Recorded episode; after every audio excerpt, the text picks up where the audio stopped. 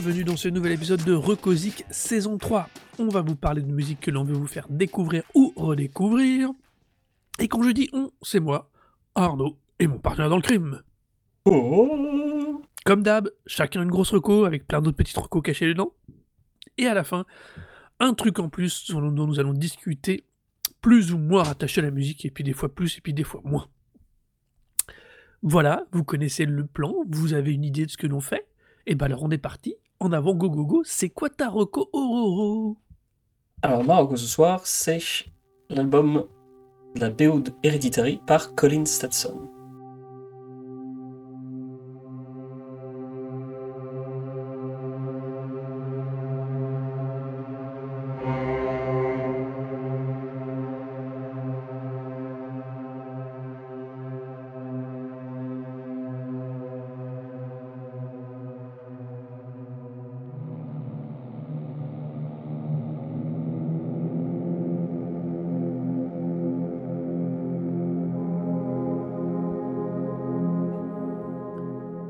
Alors c'est moi qui vais reprendre la main après l'extrait, parce que je dois t'avouer que là, au début, quand tu as envoyé le, le lien, j'ai fait ouais, ok, Constitution Hereditary, puis j'ai pas fait gaffe à OST derrière.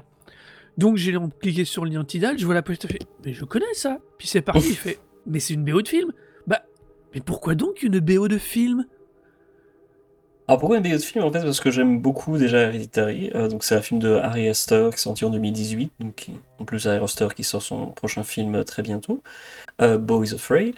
Et en fait, je voulais parler de cette BO parce que c'est une BO que j'ai trouvé extrêmement saisissante, même en dehors du contexte du film. C'est-à-dire que quand j'ai écouté en fait la BO, euh, je sais pas, il y a quelques mois en fait, euh, en, testant en fait, juste parce que j'ai j'ai pris un petit peu de curiosité à me dire genre tiens, à comment euh, sonnent les morceaux en dehors du film.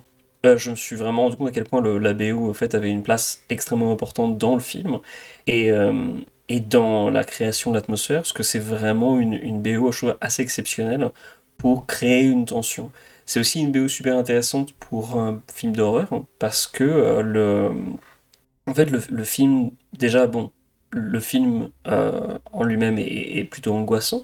Je trouve que le, le, film ne serait clairement pas la même chose euh, sans cette BO, puisque le, le, fait, la BO prend, euh, prend la place, en fait, du... Alors, parce que le, compositeur parle du- du- d'un autre personnage, mais en fait prend surtout la, la place d'une d'une comment dire d'une introduction assez insidieuse du fait qu'il va y avoir quelque chose d'autre qu'un simple drame familial en fait dans cette histoire. Euh, quand on revoit le film, forcément, ça a été mon deuxième vision- visionnage euh, l'autre jour avant, de- avant l'émission.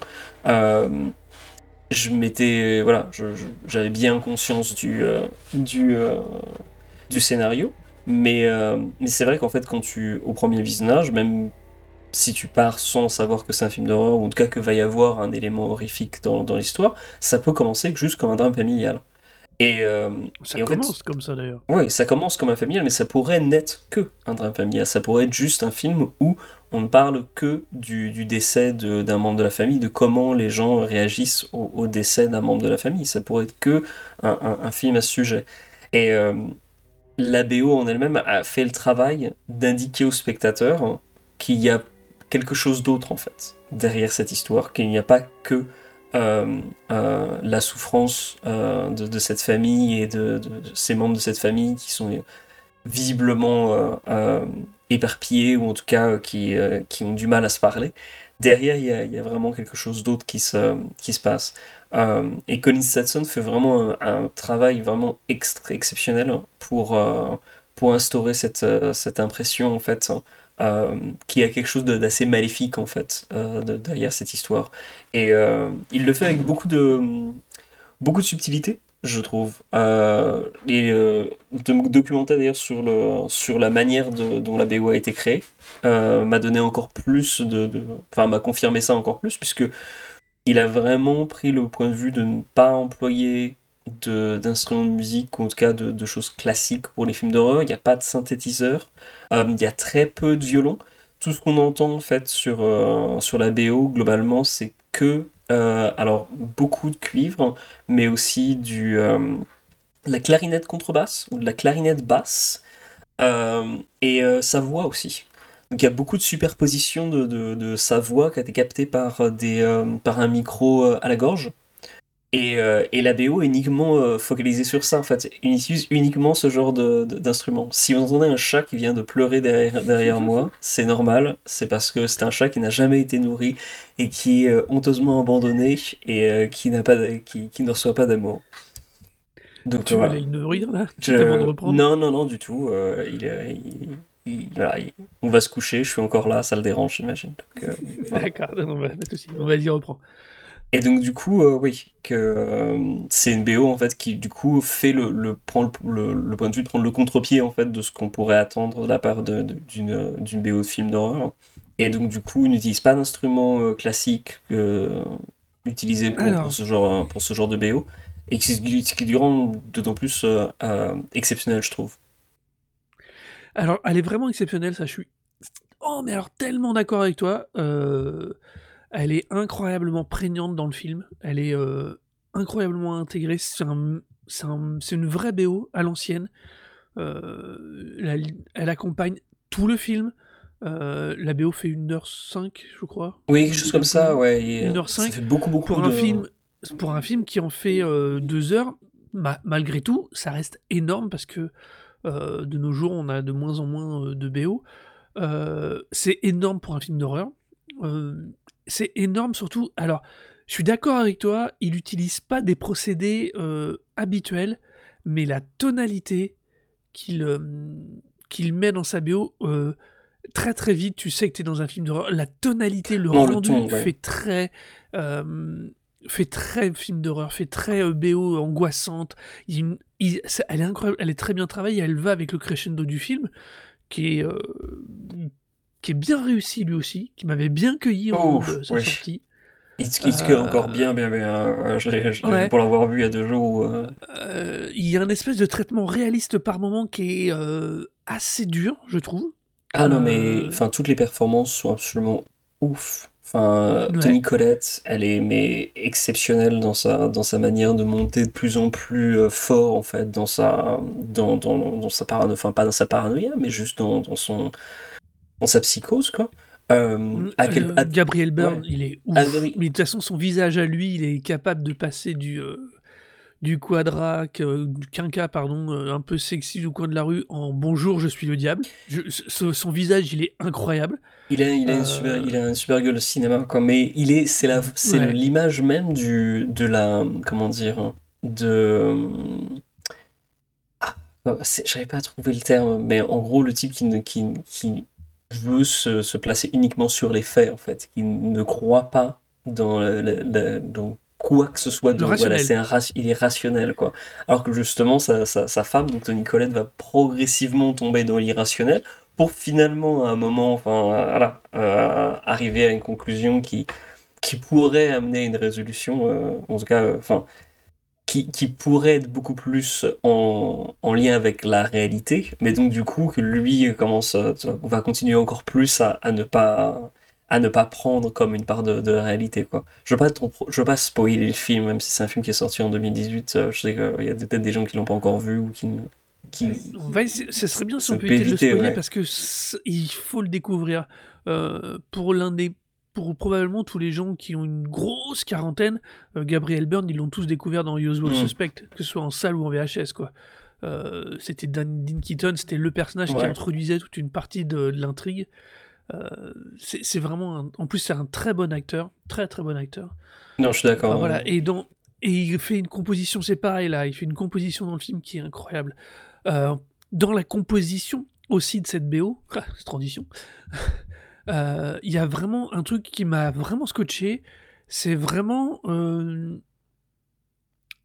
cette impression de thématique et d'homogénéité. Enfin, vraiment, enfin, ça fait vraiment BO de film, et puis surtout, il a bossé tout à l'ancienne, avec des thèmes, avec des ouais, euh, avec des retours, enfin, un truc, il y a quand même pas mal d'électronique, même s'il y a pas de synthé. Bah, en fait, non, il y a pas d'électronique dans le sens où en fait le, le, le, le son en fait monte et descend. D'ailleurs, le, le silence d'ailleurs cette BO est particulièrement important. Et les moments en fait où ça redescend, il y a des moments mais vraiment mais vertigineux où tu te retrouves totalement dans les scènes.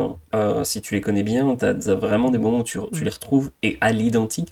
Parce que la dynamique en fait des mouvements de caméra ou en tout cas de la dynamique de la scène, les poussées émotionnelles de la scène en fait sont parfaitement retranscrits par la musique, qui va donc avoir ces, ces, descentes, puis ces remontées brusques qui sont mais, mais d'une violence, mais juste mais saisissant. Pour le coup, c'est un album en plus, je trouve, tout comme le film, mais peut-être encore plus la BO quand tu l'écoutes en dehors du film, où euh, il y, a y a un sentiment de pression, je trouve. Euh, j'ai l'impression que tu te retrouves de plus en plus enfermé dans, dans, dans, un, dans un cadre. Je trouve en plus que pour à chaque fois que je l'ai écouté, je me sentais de plus en plus, j'étais encore plus conscient de me retrouver dans une pièce où il y avait des murs autour de moi en fait.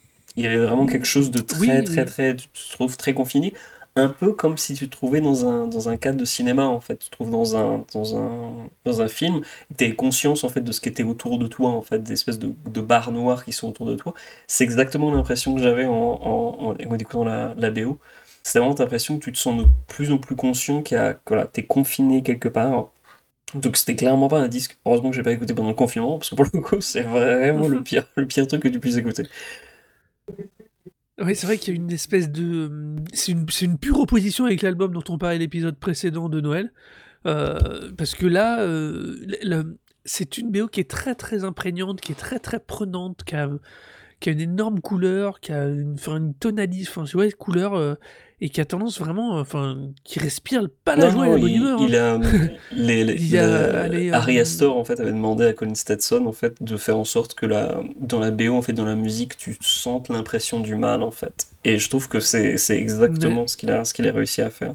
D'ailleurs pour l'anecdote, euh, Harry Astor en fait avait par exemple contacté Colin Stetson avant euh, que le film soit en production parce qu'il avait déjà quand il avait le script en fait il avait écrit le script en écoutant des albums solo de Colin Stetson, donc qui est, un artiste qui, est, euh, qui fait pas que des BO de films, en fait, qui en fait de plus en plus maintenant, mais qui a une carrière solo en tant que, saxophoniste. Euh, d'ailleurs, euh, il a fait un live pendant le confinement pour la chaîne Adult Swim. Ils avaient fait une espèce de, festival à la maison où les groupes ou les artistes faisaient des performances qui étaient disponibles sur YouTube. Et tout était organisé comme un festival, c'était une, une, super idée. Et donc, tu avais Stetson en fait qui avait fait une performance. Et mais il y a une puissance qui est dégagée parce, parce que ce mec sort de ses, de ses poumons quand il, est sur, son saxo, sur des saxophones. généralement, c'est des trucs barytons, quoi, genre méga grave. Et c'est mais d'une puissance et d'une force, mais c'est vraiment, vraiment saisissant. Le type est vraiment capable d'invoquer quelque chose de, de surnaturel euh, euh, par sa musique. Et donc, du coup, en fait, le, Harry Astor en fait, déjà, était déjà. Euh, voilà, connaissait déjà Colin Seston et avait écrit le script en fait en écoutant des morceaux de Colin Seston. Donc la musique d'ailleurs qu'ils utilisaient pendant le tournage, qui était la musique temporaire, était aussi des morceaux de Colin Seston en fait. Donc du coup il y avait vraiment toujours une continuité quoi. Euh, euh, pour, pour, lui en fait il n'avait pas du tout le, enfin, la possibilité de il n'avait pas le problème en fait d'écouter un morceau, de se dire genre mince, c'est autre chose qui est vraiment, euh, qui est totalement différent de ce que je fais. Là pour le coup, c'était vraiment dans la continuité de son travail. C'était ces morceaux qui étaient utilisés et puis du coup, il en a composé des nouveaux pour la pour la BO. Euh, mais euh, alors par contre pour le coup en termes de BO, ça reste son chef-d'œuvre. Hein. Je connais pas du tout son travail solo, mais ça reste. Je sais pas écouté trop les autres. Hein. Après, il a... Alors déjà les autres films, déjà c'est moins. Moi j'ai beaucoup aimé The Lord of Space. Ah mais ouais. perso moi j'ai beaucoup kiffé. Après c'est clairement pas un film qui a fait l'unanimité, on est bien d'accord. Hein. The Menu, j'avais bien aimé la BO dans mes souvenirs. The Menu c'est un film qui peut diviser aussi pour de nombreuses raisons. je dois avouer que je l'ai pas vraiment aimé, mais en fait quand j'y repense il est pas si mauvais que ça. Euh, il a aussi fait la BO de Red... Enfin, en tout cas, j'ai vu sur ses, crédits IMDB qu'il est sur la BO de Red Dead Redemption 2. Ouais, il, est, euh, ah il a participé à, cette, cette BO-là. C'est aussi un mec qui travaille avec, euh, qui est musicien de tournée, ou en tout cas qui aide à la collaboration, enfin qui collabore avec des artistes dès qu'ils ont besoin de quelqu'un en fait pour soit faire des, des plages de, saxo ou alors diriger quelque chose. Et du coup, il a bossé avec Arcade Fire, Tom Waits, et il était sur le dernier album de Cult of Luna aussi, donc de, suédois de, de post-hardcore. Ouais, Ouais, ça j'avais il vu était sur. euh, vraiment le crédit, c'est un type qui est vraiment. Enfin, il est capable de bosser tout seul, il est capable de bosser avec, avec d'autres gens. euh, Ah mais je ouais, c'est un super instrumentiste et ça, mmh, ce qui est marrant, c'est que j'avais pas percuté qu'il était saxophoniste ouais, de formation et c'est vrai qu'il y a une gestion du rythme et du «souffle» entre guillemets dans la BO. Finalement, je me je commence à voir d'où ça peut venir quoi, tu vois? Cette espèce de de par moment de rythmique lié à la respiration et qui du coup rend le truc bien oppressant. Il y a, il y a quelque chose dans les poumons de ce mec qui, qui est vraiment surnaturel. Vraiment, enfin, à voir, euh, je, voilà, je connais sûrement pas suffisamment le saxophone pour vraiment euh, pouvoir en juger, mais j'étais vraiment saisi, j'ai trouvé saisissant le- sa performance qui est sur YouTube, donc on peut, qu'on peut revisionner, hein, euh, qui était pour le festival Adult Swim, et, euh, et vraiment, enfin, il, il balance quelque chose de, de, de ses poumons. On se dit genre, mais où est-ce que tu vas chercher l'air pour sortir un truc aussi monstrueux que ça, quoi? C'est vraiment, vraiment, euh, hors, enfin, voilà, vraiment surhumain. Donc, euh, autant c'est, je trouve c'est une bonne porte d'entrée à ce que fait Connie Sasson et à s'intéresser à ce qu'il fait, à ce qu'il fait de manière générale.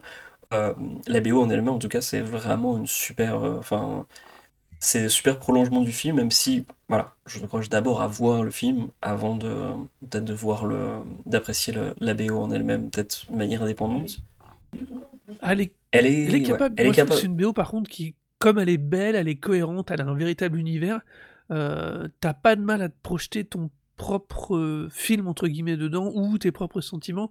C'est pas nécessairement Non, des trucs qui vont rendre très gai, mais, heu, je trouve qu'elle est suffisamment solide, heu, et suffisamment maligne pour que tu pas besoin d'avoir non, nécessairement le je pense, je pense juste qu'en fait qu'elle est tellement en fait puissante que c'est peut-être mieux de voir le film parce que les images sont peut-être moins pires que ce qu'on est capable d'imaginer avec la BO en fait.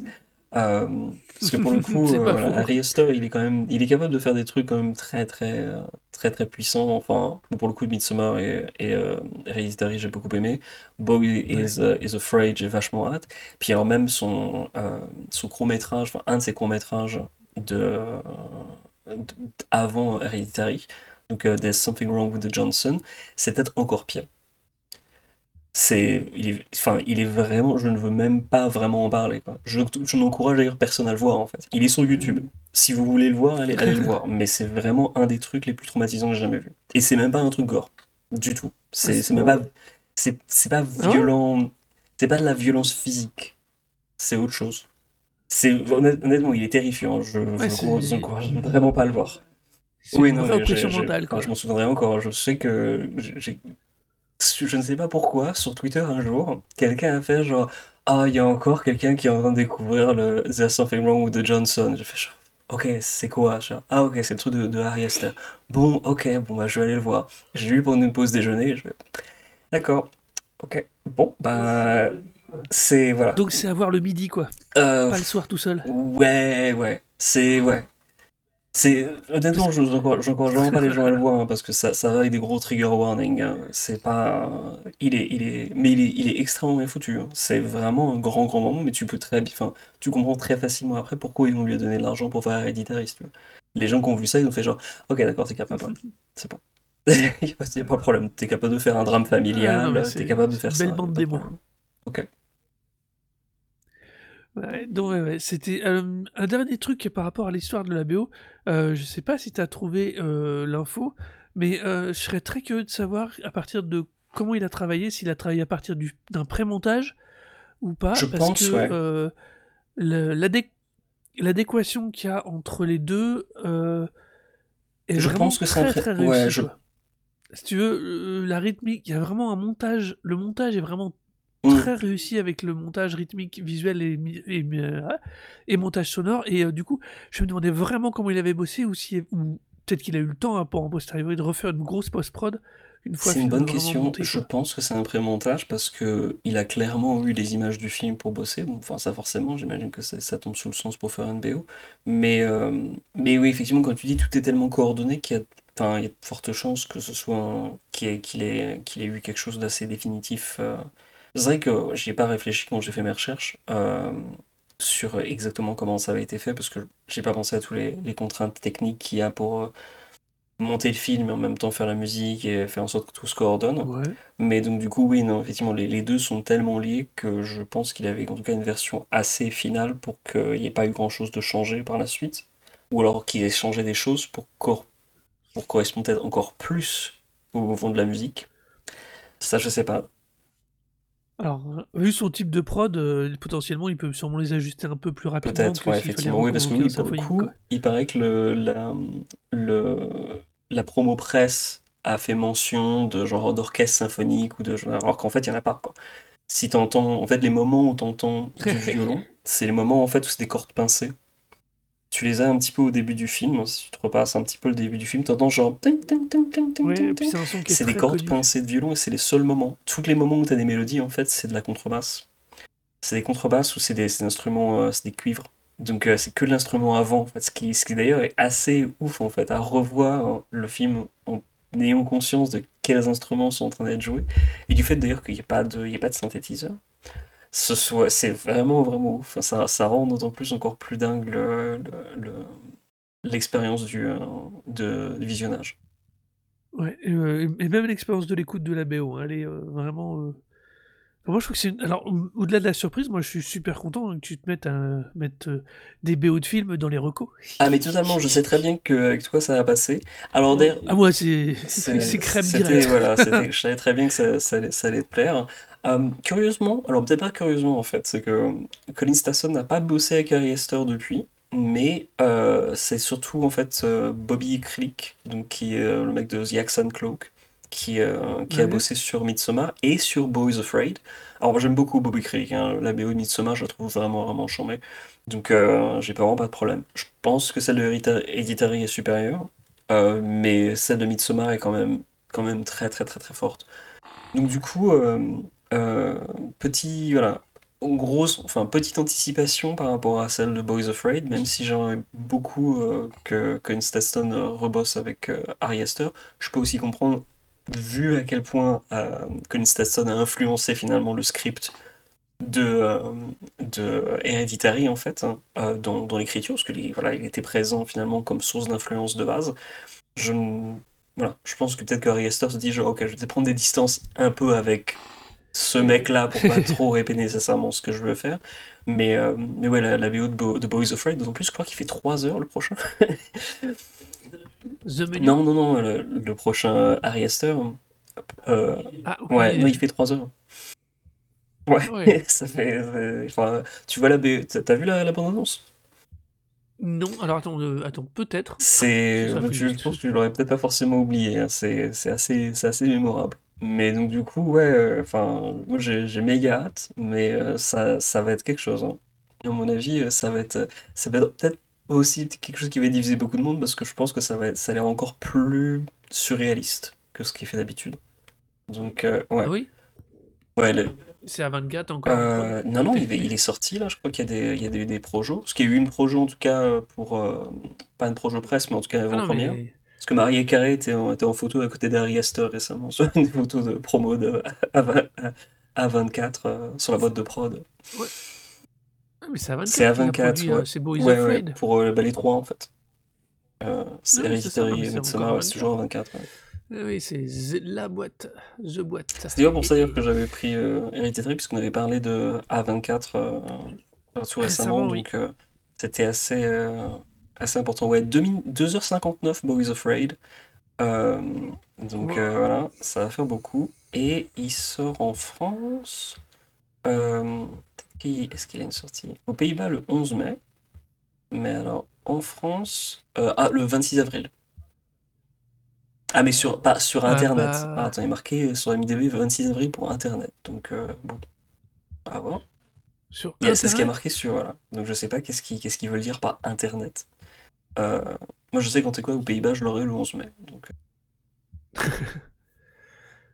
Sorti initialement prévu pour 2022, donc il est sorti en 2023. Il, a une, il y a un IMAX qui existe, un- une sortie IMAX pour euh, Boys Afraid. ouf. Regardez la bande-annonce avant de. Non, il, il sort le 26 avril. Il sort le 26 avril 2023 en salle. C'est à Original Factory et ARP qui Cool. vont le sortir. Bah écoute, euh, je t'encourage à aller le voir. Euh, moi, je sais que je serai sur les, Ah oui. sur les starting blocks. mais euh, ouais, ça aide quelque chose. Ouais, ouais, non, c'est ouais, c'est ça et c'est ouais, c'est un une très belle BO avec un très bon réalisateur. Donc c'était la BO d'Hereditary, voilà, je l'ai pas défoncé, par Colin Stetson. C'était ta reco pour cet épisode. On va passer à ma reco, alors qui est tout aussi gai dans son titre au moins, heu, puisque moi, aujourd'hui, je vous recommande Atrocity Exhibition de Danny Brown. I'm sweating like I'm in a rave. Been in this room for three days. Think I'm hearing voices. Paranoid and think I'm seeing ghosts. Oh shit. Phone keep ringing, but I cut that shit off. Only time I use it when I tell a dealer drop it off. Had a threesome last night, ain't matter what it costs. Couldn't get it hard, tried to stuff it in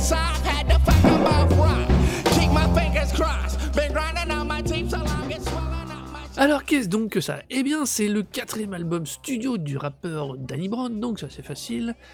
Euh, mais qu'est-ce que c'est? Ah, bah, C'est pour moi un des plus chouettes et des plus cool malgré le, la tonalité album de rap depuis très longtemps. Euh, c'est un album qui date de 2016, donc qui est pas récent, mais pour moi c'est une découverte récente, comme souvent. Euh, et, euh, et je suis tombé Eh amoureux. écoute, tant mieux. J'adore le son de ce truc. Euh, ça claque tout le temps. Ça me surprend à chaque morceau. Euh, je trouve qu'on est. euh, Alors j'aime. Des, des, des fois, c'est pas. Des fois, j'aime bien utiliser ce mot, mais là, je trouve que ça colle pas bien. J'allais dire concept album, mais c'est pas tout à fait juste. On est sur quelque chose de. de, de- je sais pas, qui a, qui a une énorme. il- pour la, je trouve qu'on a, on est sur, un son. Alors, c'est un rappeur de Détroit, donc on a un son qui est très très différent de, euh, ce qu'on avait recommandé ces derniers temps en rap. Euh, quelque chose d'un peu plus euh, brutal, de très engagé en termes de paroles, normalement. Et du coup, honnêtement, le pire, c'est que c'est quasiment, c'est à nouveau encore l'album de cet artiste que j'aime, et j'aime pas trop ce qu'il a fait avant, et j'aime pas trop ce qu'il a fait après.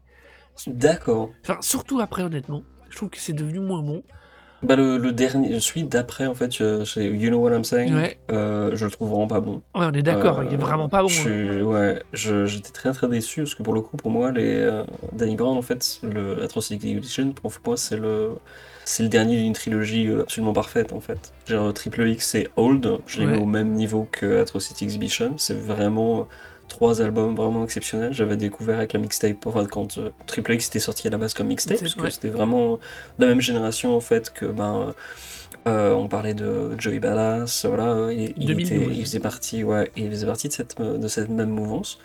Et euh, j'avais pris une grosse, grosse, grosse claque à l'époque sur euh, Triple X. Euh, Danny Brown était d'ailleurs en featuring aussi sur euh, le morceau euh, One Train de A$AP Rocky, dont on avait parlé euh, quand on avait parlé de euh, CJ Fly. Ouais, c'est vrai. Et euh, enfin, voilà, c'était vraiment une époque où, voilà, dès qu'il y avait des apparitions de Danny Brown, pour moi, c'était vraiment genre le truc, quoi. C'était, euh, c'est, c'est un type qui m'a, alors il y a cette espèce de, de voix sous hélium euh, qu'il a pas tout le temps, mais qui est, qui est ultra aigu, mais en même temps, il a un flow, mais je, de dingo. Euh, il a une, une malléabilité dans sa manière de rapper. Ouais, Je me souviens qu'il a fait un, un single avec un espèce de producteur de dubstep où le, le morceau des fois ralentissait et accélérait et c'était juste complètement ouf quoi.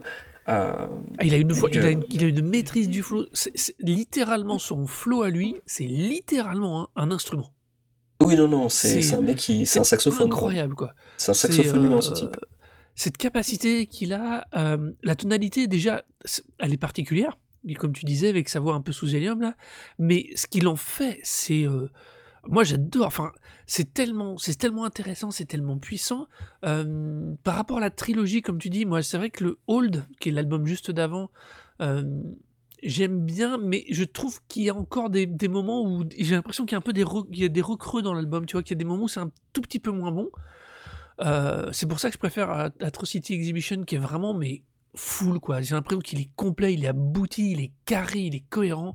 Il Bah. Atrocity, je pense qu'il est aussi produit globalement il est produit par un seul mec. hein. Il y a des Ouais. exceptions mais globalement c'est euh, Paul euh, White, euh, je crois. Faut que je retrouve le nom, je l'ai dans, dans mes notes. Mais euh, ouais, il est globalement c'est c'est ouais Paul White donc qui a, qui a produit globalement le truc. Il y a quelques morceaux qui sont produits par euh, par d'autres gens bah, comme Alchemist qui est sur le morceau White Lines ou Really Do qui est produit par Black Milk. Mais globalement, c'est surtout Paul White et ça qui lui donne en fait un côté un peu industriel en fait à ce disque. c'est d'ailleurs aussi le premier disque de Danny Brown qui est sorti sur Warp, qui est un label de musique électronique. Ah ouais? ouais, à la C'est base, vrai, il j'avais est- pas vu, oui, tiens. les deux précédents étaient sortis sur Fool's Gold, donc qui est plus un, enfin, qu'un label rap, quoi. Et euh, je sais plus s'il est pas associé à Nas d'ailleurs, euh, ce Fool's Gold. Mais, euh, mais par la suite, en fait, euh, donc il a signé sur, sur Warp. Et en fait, ça s'entendait vachement déjà dans Old, il y avait déjà un peu plus d'éléments électroniques, mais c'était d'autant plus important sur euh, Atrocious Exhibition, la manière dont le, tous les sons et les samples sont traités, en fait. Je trouve que dès, dès qu'il il utilise en fait, même s'il utilise des samples qui peuvent être un peu plus oscillés, genre euh, à la soul ou blues, en fait, il y a un sorte de traitement en fait qui est effectué sur les morceaux qui enlève la, la patine du, euh, du un peu à l'ancienne des, euh, des, des samples pour les rendre très très modernes en fait. Et ils sont toujours associés à des sonorités un petit peu dissonantes. Ouais, non, Le vrai fait que l'album d'ailleurs s'appelle en fait euh, Trans Exhibition, mais que surtout le premier morceau s'appelle Downward Spiral en fait et que tout en fait le disque parle du fait de, de dépression et de, de du, enfin, la dépendance aux drogues. Pour moi, c'est un disque en fait qui est déjà aussi très lié en fait à bah, en fait à Downward Spiral de Nine Inch Nails. Euh, c'est d'ailleurs aussi un truc qui fait que j'aime beaucoup Danny Brown, euh, même si je l'ai Mhm. découvert par la suite. C'est qu'en fait c'est un mec, on a le même âge. Et en fait, il y y a des points culturels qu'on a en commun, notamment sur le fait que c'est un fan de Korn aussi. Euh, c'est vraiment un fan de Korn, son album favori c'est Issues. Et euh, tout récemment, il est monté sur scène avec un groupe et ils ont fait euh, en live, ils ont fait Freak on a Leash, je crois. Ou euh, ouais, non, Ah. Freak on a Leash, ouais. Donc c'était, c'est assez cool. Après, il chante très Ça mal. doit être cool ça. Non, La, la vidéo live, quand, tu, quand je l'ai, je l'ai écouté, je suis genre, waouh, ouais, faut que tu continues le rap. Surtout pas que de chanter, c'est horrible. Mais euh, mais c'est, enfin, c'est, c'est méga cool, quoi. Moi, je suis ultra fan de Danny Brown, son, son bonhomme. Euh, en revanche, il vient de rentrer en désintox, euh, justement, parce que, voilà, je pense qu'il en avait quand même vachement besoin. C'est assez surprenant, en fait, qu'il rentre que en désintox maintenant, parce que 2016, euh, The Atrocity Exhibition, le contenu du disque, c'est uniquement je me sens partir, je suis en train d'être exploité euh, par des, par des gens qui, euh, qui me, qui me fournissent de- des drogues, je suis dépendant, il faut que je sorte de, cette, de, cette, euh, de cycle de, de violence envers moi-même. C'est assez, assez clair, quoi. D'ailleurs, c'est un peu pour ça que You Know pour moi est... Enfin, pas pour moi, mais que You Know est un peu naze, c'est que j'ai l'impression qu'en fait, il a essayé de rompre les ponts avec tout ce qu'il avait auparavant pour faire en sorte de, ben, en fait, ne pas être entouré de gens qui pouvaient potentiellement lui fournir des drogues, en fait. Et je serais pas Alors, je pense que que... t'as pas tort sur le- l'analyse, entre guillemets, sur le- le- la motivation. On peut pas lui reprocher d'avoir envie de sauver sa vie. Clairement pas. Euh, ça, c'est clair. Euh, je pense que de toute façon, il était. euh, c'est un des trucs que je trouve le plus fascinant dans. Fascinant. Oui, si, fascinant. Dans Atrocity Exhibition, c'est que la construction des morceaux et la construction de l'album fait que t'as vraiment. C'est le gars qui dit ouais, j'arrêterai peut-être un, jour, puis qui finit par dire euh, putain, mais si, il faut que j'arrête. Les deux derniers morceaux s'appellent Get It et Hell for It. Euh, Il y a une progression même dans l'album qui doit probablement, probablement aussi être liée à sa progression intellectuelle à lui. Euh, Enfin, moi, je, c'est- euh, je trouve tout ça assez fascinant dans, dans cet album, dans, ce- dans cette manière de dire les choses. On parlait tout à l'heure de quelqu'un qui qui a de, de ah pas Jeremiah de Chance the Rapper. Euh, Chance the Rapper qui euh, ne cachait pas son euh, son sa, sa foi et sa croyance, mais n'en était pas nécessairement un prosélyte. Là, d'une autre manière, on a quelqu'un qui finalement utilise sa musique pour ne, ne cache plus sa dépendance, pose ses questions, utilise pour exorciser toute une partie de son questionnement, de sa construction intellectuelle vis-à-vis de sa propre dépendance, et euh, qui arrive à le faire en plus avec un album, avec un son, avec une construction, une, espèce de d'absolu, il n'y a pas d'autre mot, que je trouve, mais qui rend l'album génial, euh, et qui explique sûrement ce pourquoi celui d'après nous, sort par les yeux. Ouais, bah, c'est ça en fait. Triple X, t'avais déjà un côté euh, très. euh, en fait, il, il créait une sorte de mythologie en fait qui, qui lui donnait un côté un peu rock and roll. Et euh, d'ailleurs, sur un des morceaux de Mhm. Triple X, euh, il parlait du fait qu'il était, euh, qu'il était considéré comme un noir et émo. Black and ouais, Brown. ouais, sur Black and Brown, ouais, donc produit par Black Milk. Et donc, du coup, il avait. il avait un peu cette image-là de, de, de rockstar. D'ailleurs, il y a un des morceaux d'ailleurs qui s'appelle Die Like a Rockstar, si je dis pas de bêtises. Enfin, d'ailleurs, enfin, personnellement, enfin, Triple X, je trouve que c'est vraiment un chef-d'œuvre. hein. Tout la- tout l'album est vraiment mortel. Mais dans sa construction intellectuelle, en fait, sur le disque, il n'était pas autant marqué. Il, se construisait, en fait, un personnage qui était focalisé sur, voilà, je prends beaucoup de drogue, euh, je baisse des meufs, euh, j'ai perdu deux dents, euh, mes deux, dents, devant, mais de toute façon, ça me sert pour le cunilingus. C'est, voilà, c'était la personnalité de Danny Brown sur, euh, sur Triple X, je quoi. pense que Triple X, c'est vraiment la, la construction du Ouais, et personnage. quoi. après, Old, il y avait déjà un peu plus la réalisation de qu'est-ce que je fais avec ça? Est-ce que euh, ça me, est-ce que je suis pas en train de me, me faire bouffer en fait par euh, par ces choses qui dans lesquelles je me suis rangé? Et en fait, Atrocity Exhibition, c'est vraiment le moment où on dit genre non non mais en fait je ne suis pas que ça. Euh, et d'ailleurs, je sais pas si t'as vu le clip de Ain't It Funny? Euh, pour le, ouais, bah il est dirigé par, il est réalisé par Jonah Hill. Euh, oui. Rafraîchis-moi bien Euh. Ain't It Funny, en fait, c'est un clip où il est dans, où Danny Brown, en fait, est piégé dans une espèce de, de, de sitcom euh, complètement décalé, en fait, où tout le monde meurt, en fait, autour de lui, et c'est le seul à, le, seul à survivre, en fait. Il y a tout un espèce, il y a un ton très, très cynique. Ouais. Oh, bah c'est Il très bien est, le ouais, voir. il est vraiment, vraiment cool comme, euh, comme Enfin, comme clip, mais c'est un, c'est un clip quand même, enfin, très sombre et très, euh, très, enfin, assez malsain, parce que justement, le morceau, en fait, traite du fait que il reconnaît qu'il était, enfin, qu'il voilà, qu'il a gagné sa vie auparavant comme étant euh, dealer, et qu'en fait, qu'en gros, il deal Mhm. la drogue à des, à des, à des gens pauvres, que maintenant il est riche, et qui maintenant il est devenu toxicomane. Et donc, du coup, c'est le, le, le, Ouais. le refrain de dire, genre, est-ce que c'est pas ironique? De dire, genre, voilà, j'ai grandi, j'ai réussi à m'en sortir en vendant de la drogue, et maintenant que je m'en suis sorti, c'est moi qui est devenu toxicomane, quoi. Et euh, c'est c'est extrême, enfin les paroles sont extrêmement bien écrites, mais c'est aussi un constat extrêmement déprimant quoi. Euh, et ça Bah c'est un des ouais, singles. Ouais, non mais c'est.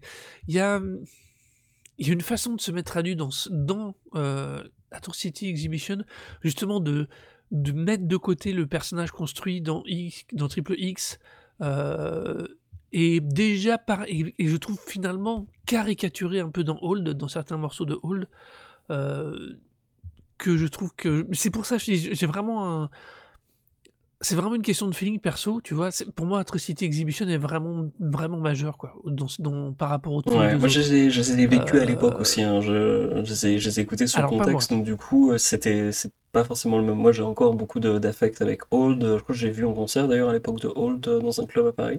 C'était très très cool, il est vraiment Ouais. mortel en live d'ailleurs, hein. Je l'ai vu deux, deux fois, et euh, donc en club à Paris et euh, en ouverture de Run the Jules à Londres, et euh, ouais, il, ouais, ouais il, bah, il était en ouverture une des fois où j'ai vu the Jules, et il défonce. Hein, Danny Brown en concert c'est vraiment vraiment mortel, il est méga énergique.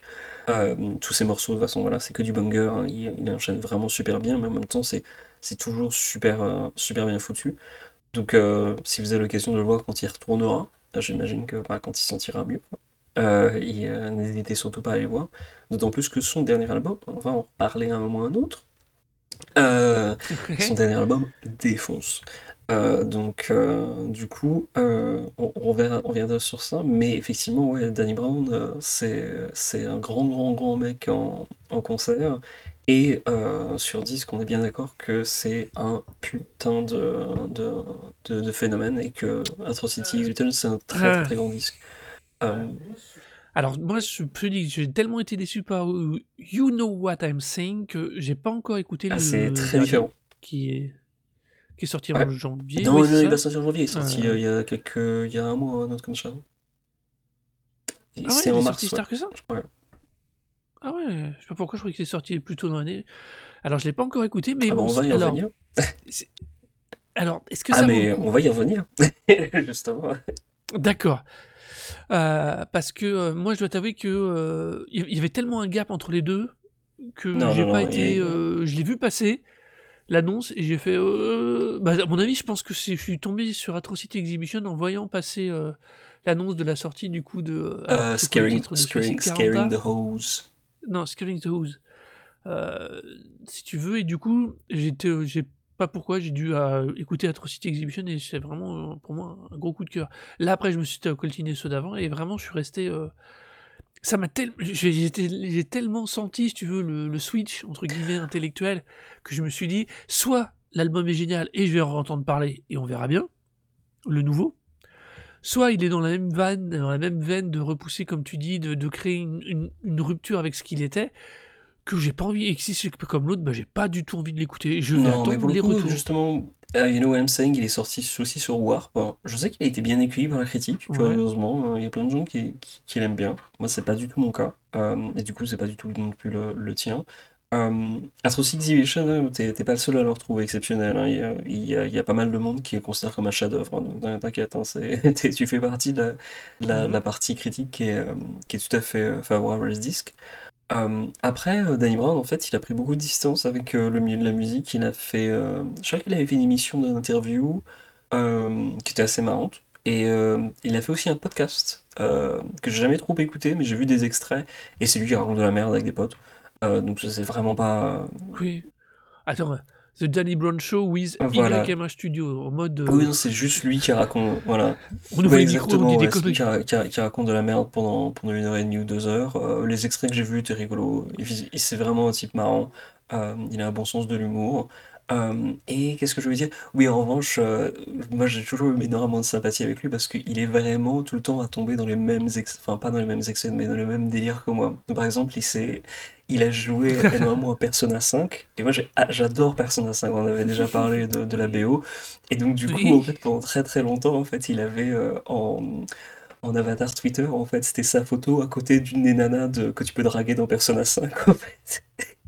J'étais genre, à chaque fois je- que ce mec re- repop dans, soit dans mes fils Instagram ou Twitter ou autre, je me dis genre, en fait, enfin, je suis sûr que je, suis sûr que je pourrais discuter avec ce mec on s'entend très bien, quoi. Je, veux croire que je pense que je m'entendrais bien avec Danny Brown. En fait, il y a peu de chance parce que, quand même très très différent pour, ne pas dire, pour ne pas juste dire le truc évident. Mais, euh, mais ouais, il y a, y a tellement de trucs à chaque fois, je me dis genre, putain, ce mec, quoi, il est tellement cool. Donc, euh, non, non, Danny Brown, il faut, faut continuer à le soutenir, euh, même s'il a fait un album pas top. euh, le, le, le nouveau. Le, Alors, si tu dis qu'il y en a non, le nouveau défonce. va, moi. Après, moi, j'ai jamais trop aimé les précédents. Ceci dit, euh, le, il a quand même un single boom bap euh, qui était sorti entre, euh, je crois, euh, peut-être entre Old et Atrocity Exhibition. Euh, euh, le morceau Growing Up.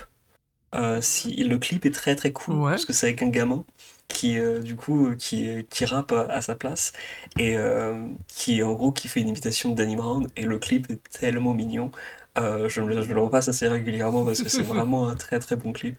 Donc le- à l'occasion totalement différent beaucoup plus genre ouais euh, dans un style boom bap super euh, basique euh, euh, genre grosse rythmique grosse basse euh, tout euh, vraiment très sympa très mignon. Mais euh, ouais le morceau Growing Up euh, c'est aussi un petit single à, à découvrir. Puis alors si je sais plus comment il s'appelle mais il a aussi un, donc le single dont je parlais qu'il avait fait avec un avec un producteur de dubstep euh, je me souviens plus euh, comment ça s'appelait mais euh, euh, c'était l'album le morceau Rusty Ouais, et Ouais, franchement, ça c'est un gros, gros, gros, gros, gros tube. Mais c'est du. Voilà, il y a une grosse instru électro et en fait, il, enfin, il rappe par-dessus et le morceau s'accélère et redescend. Il suit mais parfaitement le, le flow, il est vraiment parfait. Il a aussi d'ailleurs un. Parce que pour le coup, il collabore avec que des, que des gens qu'on aime bien. Il avait fait aussi une collaboration avec euh, The Bug. Il est sur. euh, Oui, Ouais. bah, des collaborations, surtout à l'époque de Ouais. Old, il en a fait Bah justement, ouais, parce que énormément à une époque. euh, Warp, en fait, j'imagine que ça lui a ouvert pas mal de portes en termes de. de... Mm. Ouais. C'est assez, assez dingo. il a rempli des stades aussi assez ouf à l'époque de la tournée de Old. Euh, il a vraiment fait pas mal de choses extrêmement intéressantes. Euh, moi, moi, tu veux que je te dise un petit détail qui m'a vraiment fait euh, sourire euh, quand, pendant que je faisais des recherches pour, euh, sur lui. En, grand, en vieux fan de Run DMC, j'ai découvert qu'il était, c'est lui qui les a remplacés comme représentant de la marque derrière. D'Adidas. Ça m'a fait beaucoup rire. Il avait signé un partnership avec Ad- Adidas et ça m'a fait rire. Parce qu'il y avait une, une forme de continuité dans mes propres goûts et ça me faisait rire. Euh, donc Si. tu vois. Yes, Euh. Non, j'allais juste contre, dire en fait le morceau The Ouais. Bug, en fait, c'est Freak Show. Euh, c'est vraiment Voilà. super. Mais je crois qu'on Euh, avait bah, il est sur un EP en au fait, sur le, EP. Filthy en fait, donc je sais, on a peut-être mentionné à l'occasion, parce que c'est vraiment un super EP pour The Bug, hein, le EP Filthy. Mais, mais ouais, non, Brown, il, enfin Dave Brown, il collabore vraiment avec plein, plein, plein de gens vraiment cool en fait. Et d'ailleurs, c'est aussi un truc aussi d'ailleurs que je, je, je l'ai mentionné parce qu'on envoie des lauriers sur qu'on fout Ouais. à la prod en fait. En tant que rappeur, je trouve que c'est un des meilleurs rappeurs actuels, Danny Brown, de très loin. Et euh, il y a un morceau, bah, le morceau Really Do en fait sur Atrocity Exhibition, où il est entouré de Kendrick Lamar et de Earl Sweatshirt. Et il est au niveau, tu vois. Alors que, désolé, mais Kendrick Lamar et Earl Sweatshirt, c'est peut-être les deux meilleurs rappeurs actuellement en termes de, de paroles et de, de flow. hein. De enfin, ils sont vraiment, au- vraiment haut niveau. Hmm. Euh, Kendrick, moi, j'aime pas spécialement. Je, le dernier, je le trouvais bien, mais euh, en fait, il y a plein de trucs qui m'ont un peu fait chier. Ouais, je, je rentre un peu plus en fait dans son style de plus en plus, qu'il aime bosser aussi avec des gens que j'aime bien, notamment ben, sur euh, euh, Pimp, a- euh, Pimp a Butterfly, tu- ah putain, To Pimp Like a Butterfly, je crois que c'est ça, c'était son deuxième ou troisième, et euh, Flying Lotus et euh, Thundercats sont en production sur plusieurs morceaux, donc ouais, ça devrait me plaire. Je l'aime de plus en plus. À chaque fois que je reviens, je me dis genre qu'en fait, il est plutôt bien comme album. Or Sweatshirt, c'est beaucoup plus ma cam. Mais, euh, mais en revanche, euh, tu vois Danny Brown à côté, il, il tient, il, il retient la dragée haute, alors que voilà quoi, c'est deux mecs qui ont- qui sont vraiment au top de leur, au top du jeu quoi. Donc on a beaucoup beau tir sur les, les collaborations de Danny Brown. En fait, en tant que mec, c'est aussi un des meilleurs rappeurs euh, qui est, euh, qui est, qui est actuellement, qui met totalement en fait en dehors du, du milieu finalement, qui est très, enfin, Bah, qui finit par. Je trouve Ah, qu'il mais, a mais fini il a par toujours se été décalé. décaler. En Tu fait, vois, à la vois, base, Oui, alors il était décalé dans le style, mais pas nécessairement des gens, tu vois. Je trouve que maintenant, il y a, un- il y a un, il est, à nouveau, il est, je trouve qu'il s'est un peu plus décalé. Euh, mais bon, c'est une impression Non, perso. Là, pour je le coup, c'est que je une vois ce que tu veux dire en fait. Effectivement, euh, c'est ce que justement l'anecdote que je vais sortir en fait, c'était que le, à la base en fait, il avait fait un- une collaboration avec Lloyd Banks de J-Unit et que en fait, il a failli être signé sur le label de J-Unit, mais en fait, ça n'a pas marché parce que euh, euh, en fait, euh, comment il s'appelle, euh, 50 Cent en fait lui a trouvé un style un peu trop émo en fait. Je crois qu'il aimait passer jean ou un truc comme ça en fait. Il, il a dit genre non, ça, être- visuellement ça va pas marcher. Et en fait, et et en fait c'est vrai en fait. C'est vrai que tu vois Danny. Brown en fait il fait genre t'es un rappeur, c'est clair, mais en fait tu ressembles pas du tout à- au cliché que tu peux avoir associé à un rappeur en fait. Il est, il a en fait plein d'excès en fait qui font que c'est un mec vraiment totalement à part, tout en étant mais indéniablement un mec dans le rap qui rappe mieux que tout le monde. Mais il a, il a ce style qui fait Mm. qu'effectivement, Ouais, ouais, mais c'est c'est- pas forcément un type qui va plaire à toutes les oreilles parce que voilà, cette voix sous hélium, euh, cette honnêteté, euh, genre son, complètement débridé, euh, le fait qu'il a- il admet totalement tous ses, enfin, il a l'air de- de- d'admettre absolument tous ses torts et en même temps euh, être comme, ouais, et, et en même Et de temps se d'être, enfin, reconstruire un peu là-dessus. comme, un- comme une rockstar. Alors heureusement, j'espère qu'il qu'il aura pas la même, le- la même, euh, la même destinée, mais il a, un- il a un côté Lane Staley, quoi. Il a un côté euh, très, euh, parce que voilà, il, il est, il est clairement dépendant et euh, en tout cas, j'espère qu'il il va réussir à s'en à s'en détacher, mais il, est- il joue, ou en tout cas, il l'admet et il incorpore dans son, dans, dans- dans- dans son, dans son expression, en fait, tout ce qui le, le dévore, en fait. Euh, de la même manière que Len Staley, en fait, le faisait quand il parlait de sa dépendance, tu vois. Et c'est ça qui, qui faisait aussi le, enfin, l'aura euh, qu'a- qu'avait qu'avait Len Staley, mais c'est aussi qui l'a tué. Et, euh, et pour le coup, ouais. Oui, là, on a plus. Là, j'ai plus l'impression, comparé à lui, que il y a une, il y a une démarche peut-être pour sortir de ça, tu vois, justement, ne pas finir comme Lane Staley, mais. euh, Mais je, je- enfin, je, tu vois, du coup, là, tu m'as interpellé à me dire que l'album valait le coup, le dernier, donc il faudrait que j'aille voir ça. Euh, ça, ça, ça me dit énormément parce que euh, j'avais tellement, comme je me suis en- quasiment en- enquillé à la suite, j'avais été tellement déçu par You Know What I'm Saying que c'est, oh là là, C'est un disque, que je cet album que. parce que je l'ai je, je l'ai acheté à sa sortie, genre sans rien écouter, donc je l'ai en vinyle, tu vois, et à chaque fois je le mets, je le remets régulièrement pour lui redonner sa chance. À chaque fois je me dis, c'est pas mal, et puis en fait l'album se termine et j'ai retenu aucun morceau. C'est à chaque fois c'est toujours pareil. C'est c'est vraiment il y a rien qui reste. je trouve Mm. mou, décevant, rien qui ressort. Enfin, même sa voix, des fois, paraît pas être la sienne. C'est assez flippant. Mais Juste passons. oui, je voulais juste ajouter un Euh, truc, Est-ce que tu vois que quelque donc, chose? Euh, moi je l'ai du coup en LP euh, Atrocity Exhibition, et euh, un truc qui était bien pour euh, de Ouais. de Warp en fait, peut-être aussi juste pour des questions légales tout simplement, c'est qu'en fait quand tu regardes le, le track listing, t'as tous les, les samples en fait d'indiqués. Donc euh, si t'es curieux en fait, tu peux aller rechercher en fait les sources des, des morceaux en fait qui ont été samplés pour euh, chaque morceau.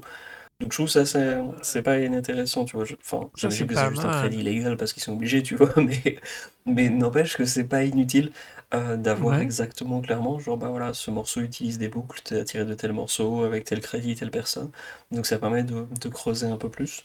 Euh, c'est pas évident parce qu'il y a plein de gens qui refusent de donner les crédits, alors même j'imagine qu'ils négocient les droits et puis après qu'ils sortent sans, sans mentionner euh, quoi que ce soit, après qu'ils aient payé.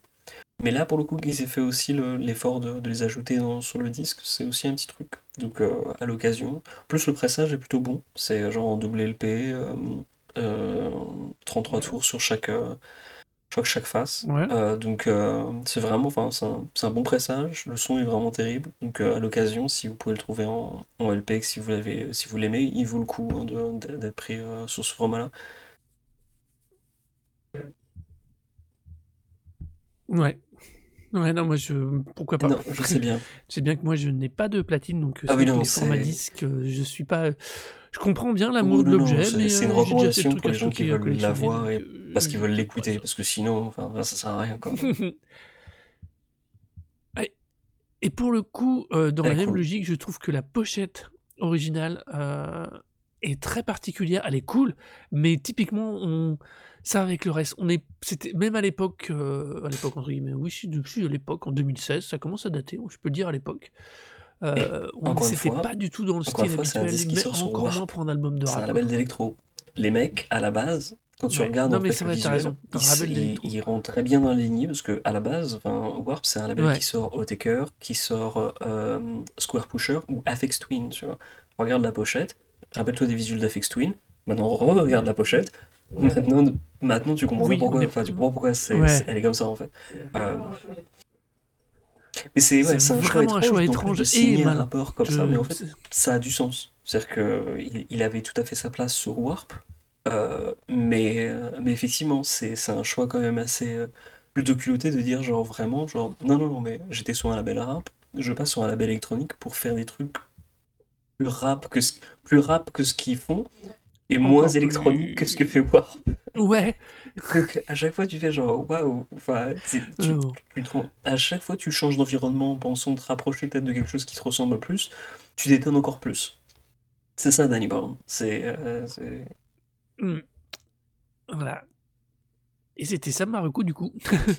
Alors, vous avez bien compris qu'on était tous les deux assez beaucoup fans.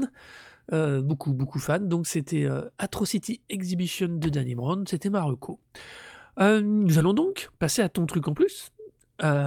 Tu as donc vu quelques petites choses sur scène. Tu as quelques petits concerts que tu souhaites débriefer. je suis allé deux, à deux concerts récemment, qui étaient tous les deux dans une salle qui s'appelle Melkware. Alors, Melkware à Amsterdam, c'est une salle qui fait beaucoup de, de groupes de rock indépendants.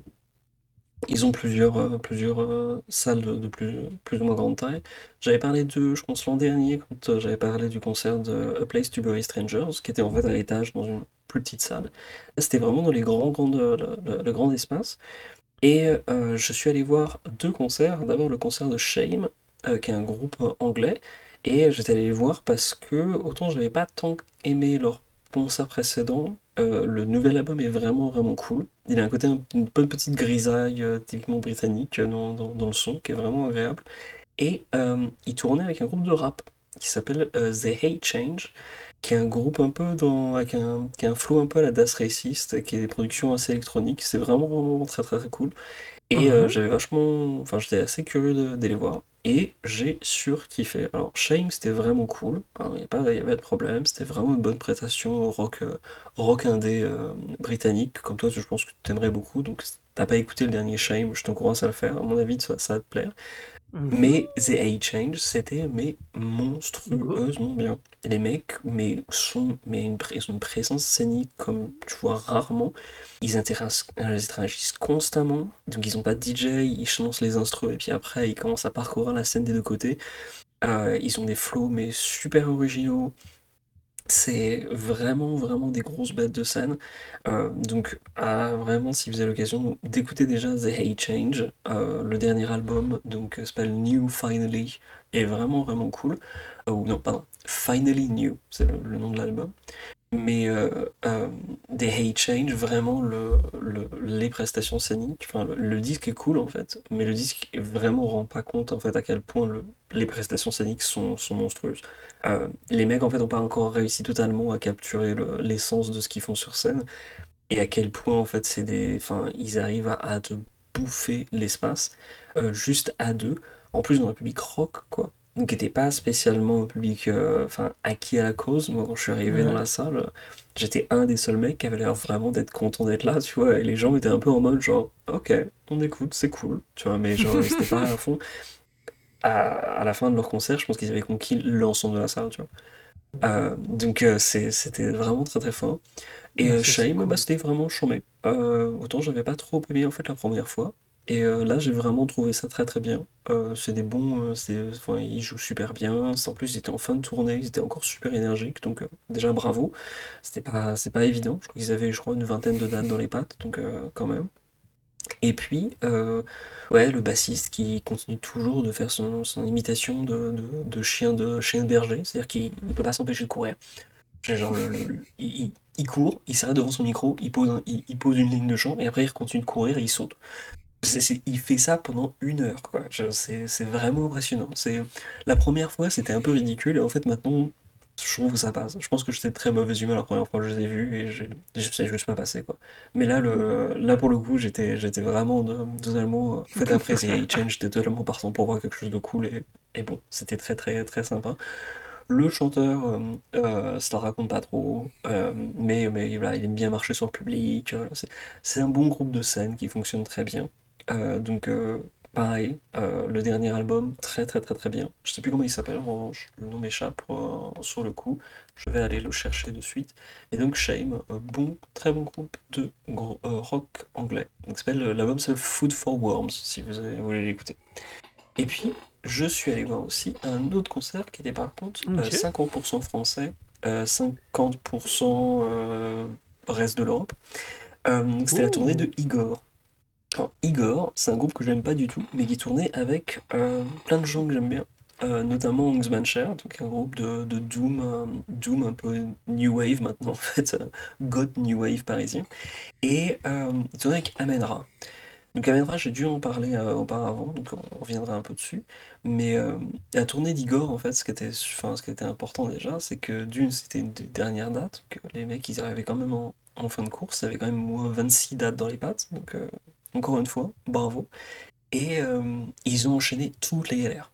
Donc euh, d'abord, euh, ils ont fait, ils ont fait parler d'eux parce que quand ils sont quand ils joué en Angleterre, en fait, ils se sont coltinés les 25% de, de tarot pratiqués par les grandes salles anglaises. Donc euh, 25%, donc ils prennent 25% sur la vente du merchandising. Donc euh, ils avaient fait un post euh, sur leur euh, Instagram pour dire ben, on vendra pas de merch à ce concert parce qu'on refuse qu'ils nous prennent 25%, parce qu'ils avaient tout à fait raison. Ça a été repris un peu partout dans la presse spécialisée, donc du coup il y a plein de groupes qui sont, qui sont mis un peu, qui sont mis de leur côté, qui ont dit genre ouais c'est intolérable et tout. Bah, pour l'instant il n'y a pas de conclusion particulière, mais il y a de plus en plus de gens qui grognent. Euh, ensuite, quand ils sont partis d'Angleterre, euh, Brexit oblige, les Français n'ont pas pu sortir de, la frontière immédiatement. Donc, du coup, la date d'après en Allemagne, ils ont dû faire uniquement avec Amenra et euh, alors Der Ver, quelque chose, je sais plus un groupe de black metal allemand, que je trouve insupportable, mais un nom imprononçable. Euh, mais donc, du coup, euh, ils ont dû faire euh, la date en Allemagne avec la moitié des groupes, parce que l'autre moitié a dû être restée derrière la, frontière. Encore une des jouets du Brexit. Et donc, du coup, arrivé euh, ensuite, après en Suède, euh, Enerfreit, donc je suis allé chercher le, nom du, groupe hein, pour le lire. Euh, c'est voilà, un peu, un peu longuet. Mais donc, eux, ils ont encore enchaîné les galères parce que, visiblement, alors je l'imagine que c'était le cas pour le reste des, groupes, peut-être juste pour eux parce qu'ils sont allemands, je ne sais pas. En tout cas, quand ils sont arrivés en Suède, enfin, quand ils ont voulu sortir de Suède pour aller en Norvège, la douane norvégienne leur a fait genre, ok, mais alors du coup, tout ce que vous importez comme merchandising, c'est des trucs que vous allez vendre, donc du coup, vous êtes taxé sur absolument tout. Et donc, du coup, les mecs ont fait genre, bah ouais, mais en fait, ça nous coûte tellement, en fait, que ça nous coûterait plus cher de vous payer les taxes que nous de vendre le merch. Donc, ils ont dû payer un, logement, en tout cas un truc pour stocker leur merchandising le temps d'être en, en Norvège pour ensuite le récupérer de nouveau en sortant. Genre, les galères que c'est de tourner en ce Mon moment Dieu. pour des groupes européens, mais genre, entre le Brexit, les taux infâmes pratiqués par les, les, les, les grosses salles qui se, qui se prennent mais des pourcentages de débiles euh, sur le merchandising et en plus la douane à côté qui en rajoute parce que tu passes de la zone euro en dehors de la zone euro, du coup c'est c'est n'importe quoi au niveau des tarots, c'est le chaos. Donc euh, déjà c'était je trouve un, un concert important pour parler de la tournée parce que c'est si c'est ça la réalité que scoltine de plus en plus des groupes, ben euh, va y avoir des, des tournées qui vont être annulées, tu vas voir, parce que les gens vont faire genre attends ça nous coûte combien de tourner? D'accord, on reste chez nous. Parce que ça sert à rien. Ouais, non, mais nerf de la guerre. hein. ça a longtemps été. Les tournées ont longtemps été le l'endroit où les clubs, où les nerf de la guerre, le- l'endroit où les euh, comment dire les, les groupes se faisaient le plus d'argent. Mais euh, c'est vraiment euh, si, Ah, si même musique, ça est en train de euh, changer, on va aller vers, que vers quel modèle te économique fais. Ça, j'ai du mal à, à euh, si en plus tu peux visualiser pas quoi. rattraper le coup avec quoi que ce soit. euh, Donc du coup, en fait, de plus en plus, les gens vont dire genre bah non, acheter, enfin commander notre merch sur euh, en ligne. euh, C'est manière comme une autre de, de gérer les choses. J'étais allé voir Meshuggah l'an dernier. Et euh, Ouais. eux, ils avaient eu une autre galère, c'est que quand ils étaient partis en, en tournée, en fait, ils n'avaient pas reçu, ou il y avait eu un problème d'impression avec les t-shirts de tournée. Et donc, du coup, en fait, au stand de merchandising, bah, ils avaient un message qui disait, bon, bah, voilà, les, tournées, les, les t-shirts sont pas là, mais vous pouvez les, commander sur le site. Ce qui en soi était une bonne idée. Sauf que, bah, moi, j'ai vu ça, je me suis dit, genre, ah, bon, bah, oui, c'est une bonne idée, je commanderai les t-shirts sur le site. Puis je suis parti, j'ai jamais commandé les t-shirts. Un t-shirt, ça s'achète à la salle.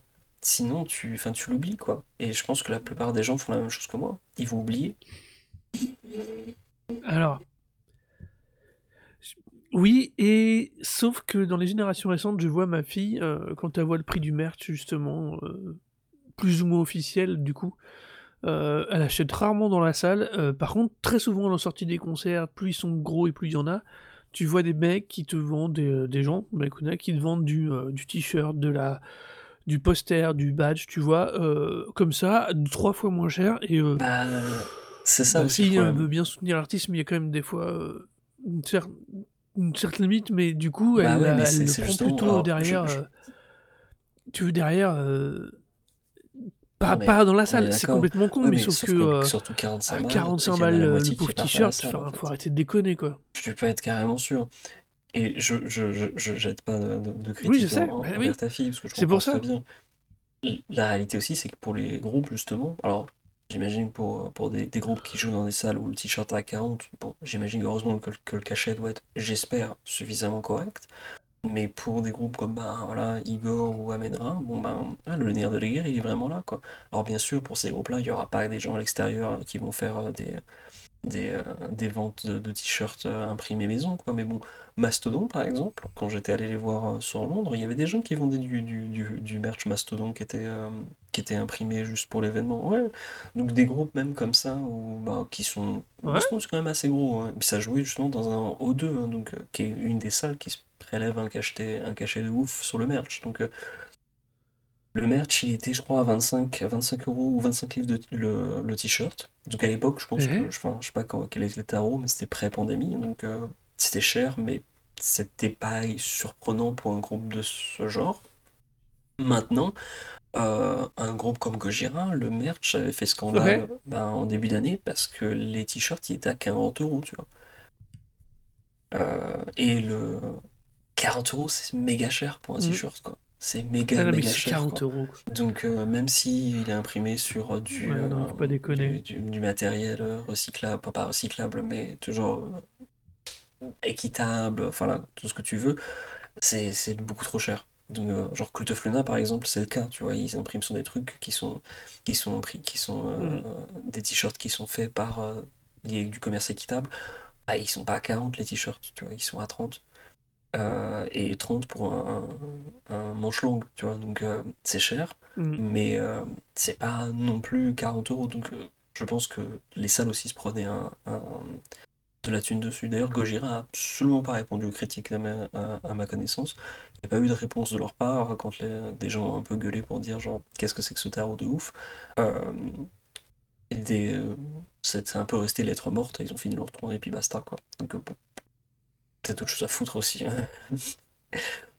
Mais donc du coup, euh, Igor, Ah ouais, non, mais c'est. Enfin, Igor amènera Ouais, tu euh, m'étonnes. Der Ver Einer Freit et euh, Angstmancher. Angstmancher, c'était mortel. Euh, c'est un groupe de. D'ailleurs, on en parlera peut-être un moment ou un autre dans, dans l'émission, parce que le dernier est vraiment très très mortel. Qui est très. euh, Enfin, c'est très typo négatif maintenant, mais c'est vraiment vraiment super bien composé. C'est des gros hits. euh, espèce de petit côté un peu euh, rock psyché, mais avec euh, des grosses bases, un peu doom, euh, avec euh, des mélodies très euh, goth, euh, new wave et tout. C'est vraiment chambé. Euh, et en live, c'est vraiment super bien. C'est des mecs qui viennent du hardcore, donc euh, le, le batteur, il avec son t-shirt Biohazard, et genre, il, il en- mais quand il frappe, il frappe, quoi. C'est c'est vraiment un super jeu. Et euh, les deux, enfin, à part le, le chanteur-guitariste, il, bon, voilà, il fait son truc derrière son micro, il chante très bien, mais les, le guitariste et le bassiste, qui sont les deux des plus grands, enfin, le batteur aussi des membres, un membre original, mais je crois que le groupe à la base, c'est vraiment ces, ces deux mecs-là. Et euh, ils ont vraiment une, enfin, une- un jeu de scène, en fait. T'as l'impression que c'est encore un groupe de hardcore, quoi. Alors qu'ils jouent plus du tout la même chose, tu vois, ils sont toujours à rouler des mécaniques, quoi. Ils ont, t'as l'impression que c'est, les- c'est, un- c'est, euh, le duo, c'est euh, euh, bad cop, bad cop, quoi. C'est juste, genre, il y en a un qui est là pour te taper, et puis mm, l'autre aussi. Donc euh, voilà, c'est, c'est, c'est vraiment, vraiment très très cool en concert. Je trouve qu'ils ont une super présence, puis les morceaux défoncent. Der Vereiner Freiheit, on va pas en parler parce que le son était nul à chier, donc c'est pas vraiment de leur faute. c'est cool. J'aime pas spécialement, mais là pour le coup, enfin, t'avais que de la batterie pratiquement, donc ça sert à rien. Amenra, c'était vraiment chambé, mais c'est toujours super bien. Je pense qu'ils ils ont leur ingé son avec eux, donc euh, à mon avis, c'est parce que le son est toujours vraiment nickel, parfait à chaque fois qu'il passe. Donc euh, c'est un groupe que je vois depuis 2007 en concert, donc euh, je les ai vus euh, déjà bah, 9 fois. Ouais, j'ai fait mon petit calcul 9 fois, c'était ma neuvième fois. Et euh, Ah ouais, ouais, ça, défonce toujours, quoi. Alors c'est méga, euh, comment dire, c'est c'est très très. euh, alors déjà, ça joue pratiquement totalement dans l'obscurité avec très peu de lumière, mais les gars sont je- voilà, généralement tête baissée, le chanteur est plupart du temps de- dos au public. euh, Les morceaux se terminent toujours un peu d'une manière assez sombre, enfin de manière un peu genre note déprimée, tu vois. C'est tellement. T'as l'impression vraiment de voir une bande d'assets sur scène que je me suis fait la réflexion après le concert de me dire, genre, je n'arrive pas à les imaginer, genre, aller à un match de foot et soir être content, tu vois. Genre, c'est impossible, ils ont l'air tellement tristes, tu fais genre, mais vous, vous faites des choses dans la vie déjà qui vous amusent, vous jouez au cluedo, vous vous faites du, bingo, je sais pas, qu'est-ce que vous faites, quoi. Parce qu'ils ont toujours l'air toujours tellement, tous les morceaux ont l'air tellement, tellement tristous, mais c'est méga bien, c'est vraiment super bien foutu. Euh, et alors s'il y a un morceau en revanche qu'il faut écouter d'eux, c'est le morceau A Solitary Rain, c'est leur hit single, c'est 6 minutes, mais genre mais d'une puissance pas possible. Les Ouais. riffs sont magnifiques, et la mélodie est vraiment sublime. Donc euh, tous les morceaux, vraiment, je trouve de Amena, globalement, ils ont, ils ont une bonne constante. Au point où des fois tu te dis, genre, c'est quel album, on sait plus trop, parce que l'évolution est quand même plutôt très très lente entre chaque disque. Mais ce titre-là, A Solitary Rain en particulier, c'est le, le truc à écouter. Donc euh, je vous encourage vraiment à le faire si vous les avez jamais écouté à Medra. C'était la meilleure porte d'entrée pour eux. Et puis Igor, bah, c'était nul. Euh, je trouve ça absolument horrible. C'est un groupe qui mélange de, une espèce de breakcore, musique électronique, avec euh, des guitares un peu métal, mais genre, il n'y a pas de riff. C'est juste genre une note qui est jouée rapidement, j'ai l'impression. Je ne distingue jamais rien. Et euh, une, un chanteur qui fait ra ra ra et une chanteuse qui fait du chant lyrique. Et un batteur qui fait du death metal. C'est. Le batteur joue très bien, il n'y a pas de problème. Je, je- S'il y a un mec dans le lot qui, à qui il faut dire les choses, c'est le batteur. C'est peut-être le meilleur élément du groupe, mais le reste, c'est pas possible. Je, enfin, que dans la salle, je me suis parti au bout de quatre morceaux, et j'étais avec un mec que j'ai rencontré sur place Mhm. qui m'a qui, qui m'a dit qu'après coup, euh, il y a des gens qui commençaient à enlever leur t- leur t-shirt, qui étaient en mode torse-poil, en mode rave party, tu vois. Cool. Il y a des gens qui sont bien amusés, il y a des gens qui trouvent ça bien. C'était la tête d'affiche au-dessus d'Amenra, ce que je trouve vraiment surprenant, parce que Amenra, ça remplit quand même plutôt bien.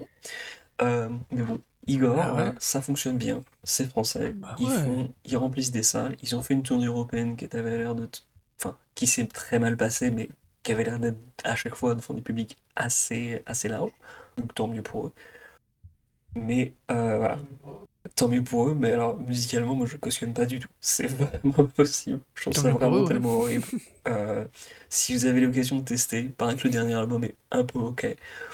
Moi j'avais écouté le premier EP à la, à la sortie, j'avais trouvé ça marrant deux secondes.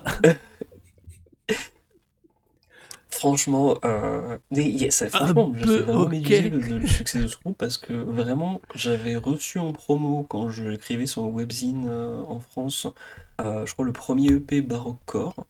Euh, j'avais trouvé ça sympa, tu vois, mais genre pour la blague, tu vois, parce qu'on me disait genre bah ok, c'est de musique électronique, mais, mais du une espèce de black metal un peu pompeux Mhm. par-dessus, bon bah ok, c'est marrant, tu vois. Mais bon, tu j'imaginais pas du tout que ça allait faire carrière, tu vois. Pour moi, il y avait un EP, tu vois. Puis voilà, et le mec a sorti un album, je me dis genre ok, bah c'est la même chose, mais c'est toujours aussi nul, donc non.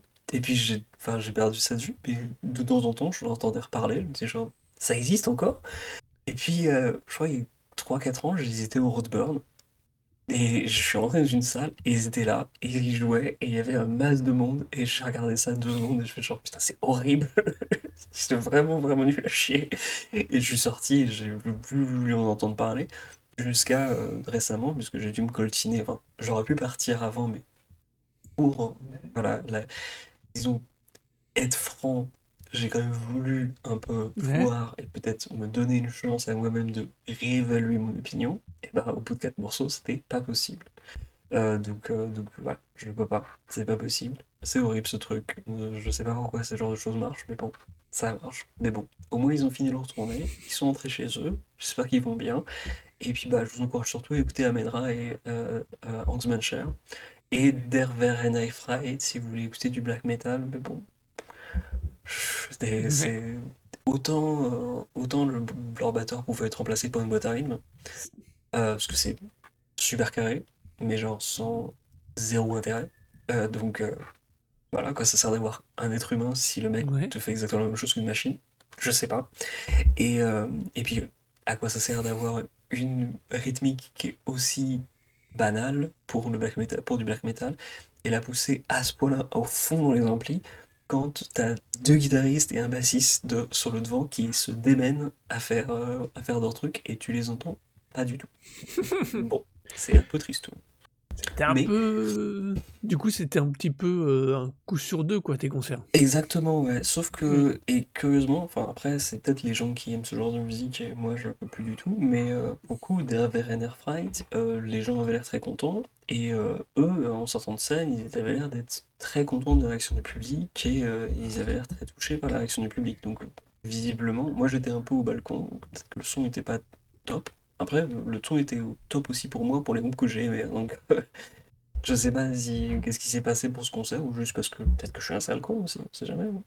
Mais euh, Non, mais si leur public a adhéré, Ah oui, euh, c'est peut-être juste toi qui est pas sensible, ah, c'est tout. je- le black metal en concert, hein, si, si tu si tu te déguises pas avec euh, un costume de, digne d'une d'une d'une production euh, locale de scream fait avec euh, genre 3, 3 sous 4 francs, et si tu mets pas Mhm. tout ton cœur, je peux pas. Et là, pour le coup, c'est des mecs, ils ont, voilà, ils ont pas de costume, ils ont pas de, ils ont pas, ils ont pas, ils sont pas pâturleries, ils ont rien, et, et juste, ils ont, ils veulent- ils ont- j'ai l'impression qu'ils veulent faire du black metal, mais ils ont l'air d'être positifs. Alors, moi, je désolé, mais le black metal, pour moi, c'est, c'est une espèce de mecs qui se prennent pour des trolls et qui essayent de, de, de dire genre, on est le mal, Je fais genre, ok, c'est rigolo, je veux bien, mais, euh, mais si, si quand, ça se veut un peu trop positif comme ça, et surtout que ça joue aussi à fond les ballons, parce que pour le coup, c'était pas possible. Donc euh, non, je peux pas. Bon. Et bah, du coup, je pense que c'est sur demi-déception, on va dire. Demi-déception, mais bon, je- je, savais que j'allais, j'allais pas kiffer la moitié de la- la- des trucs, donc de toute façon, j'étais pas. Quand tu pars perdant pour la moitié, pour la moitié de la soirée, tu ressors gagnant. c'est clair. Euh, oui, vous verrez à moitié plein, bien verrez à moitié vide. Euh, c'est donc là-dessus que nous allons finir cet épisode. On espère qu'il vous aura plu ou pas. N'oubliez pas que vous pouvez retrouver toutes nos recos sur les playlists Tidal et Spotify, que vous trouvez aussi plus d'infos et le suivi, le SAV de Recosic via notre Instagram REKOZIK podcast, c'est ça, tout attaché. Euh, merci à Laurent Doucet pour notre générique et venez nous dire ce que vous pensez aussi de Recosic sur l'Instagram mais aussi sur Twitter à R-E-K-O-Z-I-K. Si vous pensez que moi, franchement, il faut que j'arrête avec euh, les épanchements de drogués d'albums en rap, eh ben, venez me le dire sur Arnaud Doucet, A-R-N-O-D-O-U-C-E-T. Et euh, si vous pensez que j'écoute trop de choses qui veulent euh, que créer le mal et que c'est il faut faire être un peu plus positif dans la vie, ben, vous venez m'en parler sur HOROHERO ou sur dailyandistortion.com. Et on vous souhaite de bien vous bah, de bien finir votre journée. Et puis euh, restez sur nos réseaux parce qu'on va notre petit Twitch arrive bientôt. Voilà. À bientôt.